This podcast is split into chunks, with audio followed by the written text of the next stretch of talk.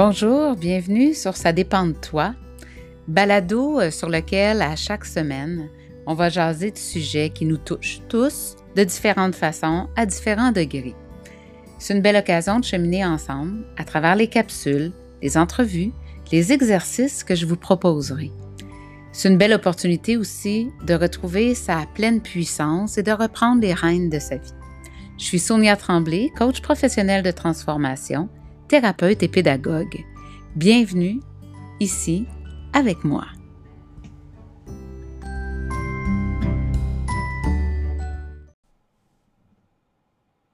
Bienvenue pour le huitième épisode du balado Ça dépend de toi. Aujourd'hui, je vous parle de la vie. Pas de la vie dans le sens de se lever le matin, faire ses petites affaires, aller travailler, répondre aux demandes des autres et des traverser le temps. Non. Je parle de la vie avec un grand V. Celle qu'on pense contrôler, mais qui, dans le fond, a le gros bout du bâton.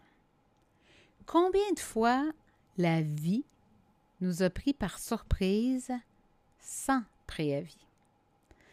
Moi, personnellement, je compte plus les fois. Tant mieux pour moi, je dois dire que les heureuses surprises ont surpassé, de loin les moins bonnes. Pourtant, autant l'une que l'autre sont arrivées du champ gauche. C'est ce qu'elles font.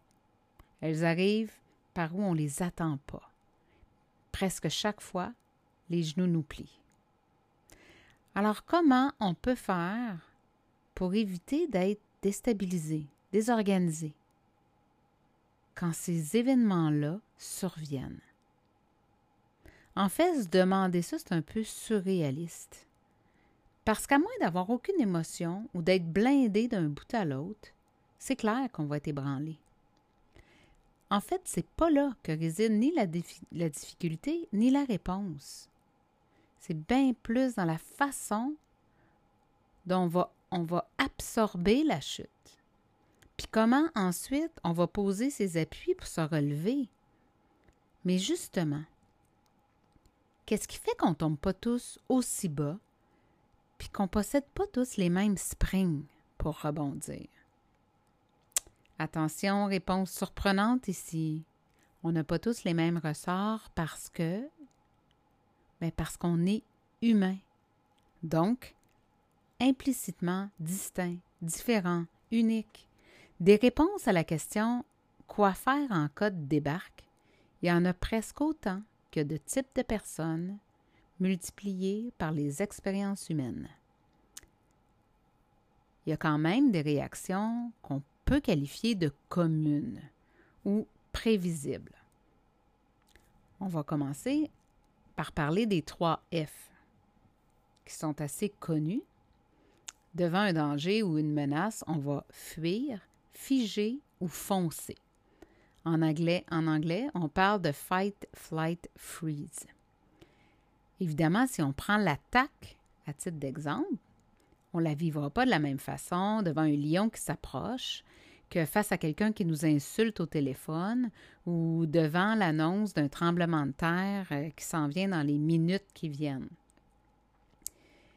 Ces situations-là représentent les surprises dont je parlais plus tôt. La clé, c'est pas tellement dans la situation que dans la façon d'y faire face une fois qu'on la vit. Une fois l'étonnement des premières secondes passées, on aura fort possiblement une réaction spontanée.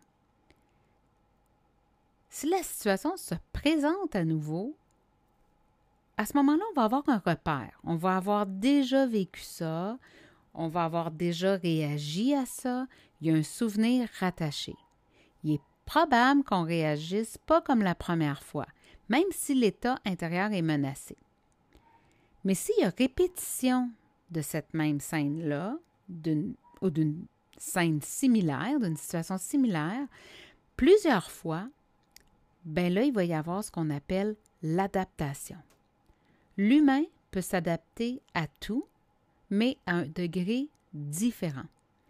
S'il fallait que vous écriviez un livre avec votre main non dominante, vous penseriez peut-être sur le coup que ça se peut pas. Pourtant, avec de la pratique, vous y arriveriez. Ça serait long, ce serait ardu, ce serait certainement dur pour votre système nerveux, mais vous y arriveriez. D'autant plus si votre vie en dépendait.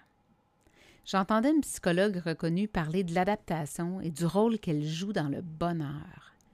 Le lien entre la capacité de s'adapter et la capacité d'être heureux est étroitement relié. Pourquoi? Parce que la personne qui sait s'adapter aborde la vie avec plus de souplesse.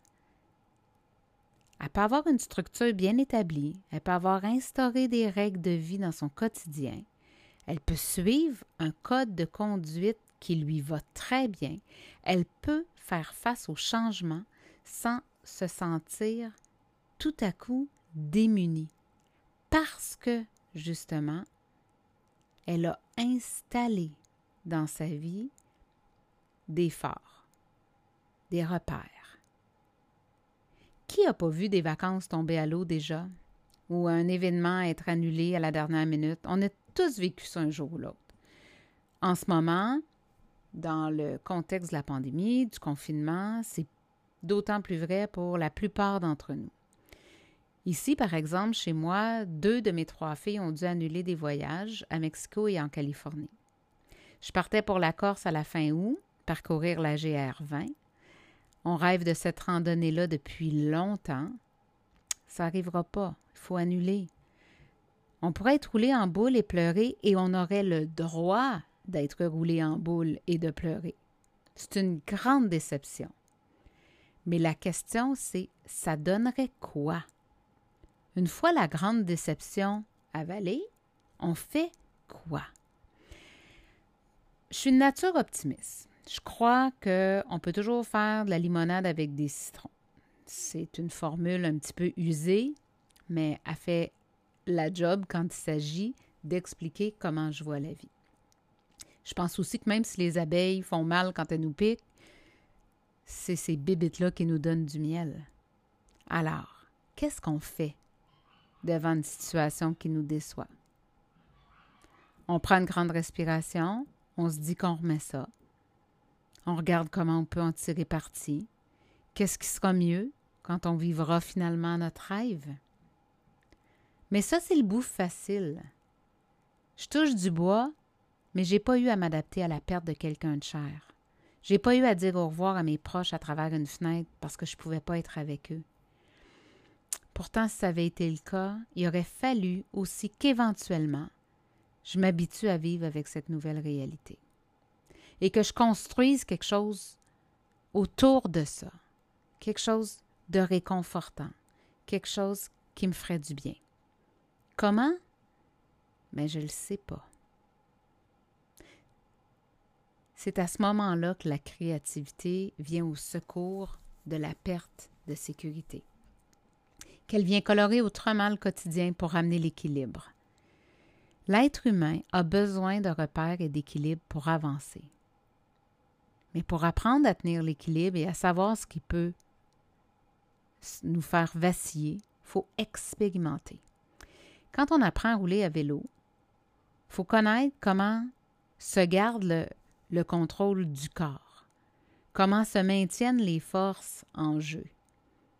On commence doucement sur des bouts de chemin plats, des routes pas trop achalandées. Puis on augmente la difficulté à mesure qu'on se sent plus en sécurité, plus en maîtrise. Il y a des gens qui vont toujours rester sur les pistes tranquilles, toute leur vie. C'est correct.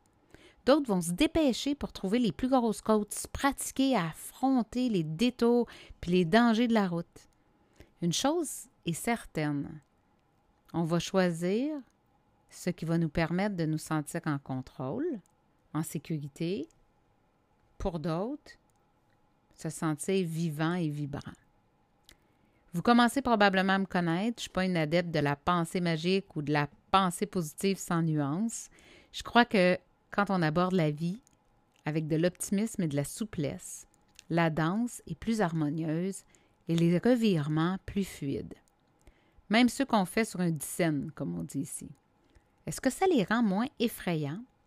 Peut-être pas toujours. Mais ça nous fait, nous, nous sentir plus solides et aptes à faire face à la musique. On dit qu'il faut prévoir l'imprévisible. Une bonne manière de le faire est de faire la liste de nos ressources, de ce qu'on a besoin pour se sentir en pleine possession de nos moyens, de ce qui est nécessaire et ce qui ne l'est pas. Puis une fois que c'est installé en nous, ben quoi qu'il arrive, on a le privilège de se sentir mieux outillé. D'un point de vue plus romantique, je dirais que la vie, c'est une belle grande promenade. Et c'est pas parce qu'on décide préalablement du chemin qu'on va suivre qu'il n'y aura aucun pépin, qu'il n'y aura pas de surprise, bonne ou moins bonne, que la météo sera toujours clémente et que nous serons toujours tout seuls sur la route. Si on se prépare d'avance à vivre quelques incertitudes et à pouvoir y parer le mieux possible, on met décidément les chances de notre côté. Sur ce, choisissez bien votre route et bonne randonnée.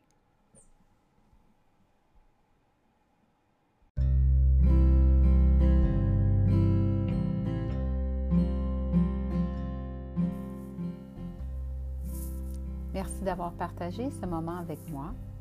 Pour continuer à demeurer en contact, je vous invite à me suivre sur Instagram au soniatremblay.ca, sur Facebook, Sonia Tremblay Mieux-être, et je vous suggère aussi de venir me rejoindre sur mon site internet www.soniatremblay.ca afin que nous nous connaissions davantage. Au plaisir de vous retrouver pour le prochain épisode.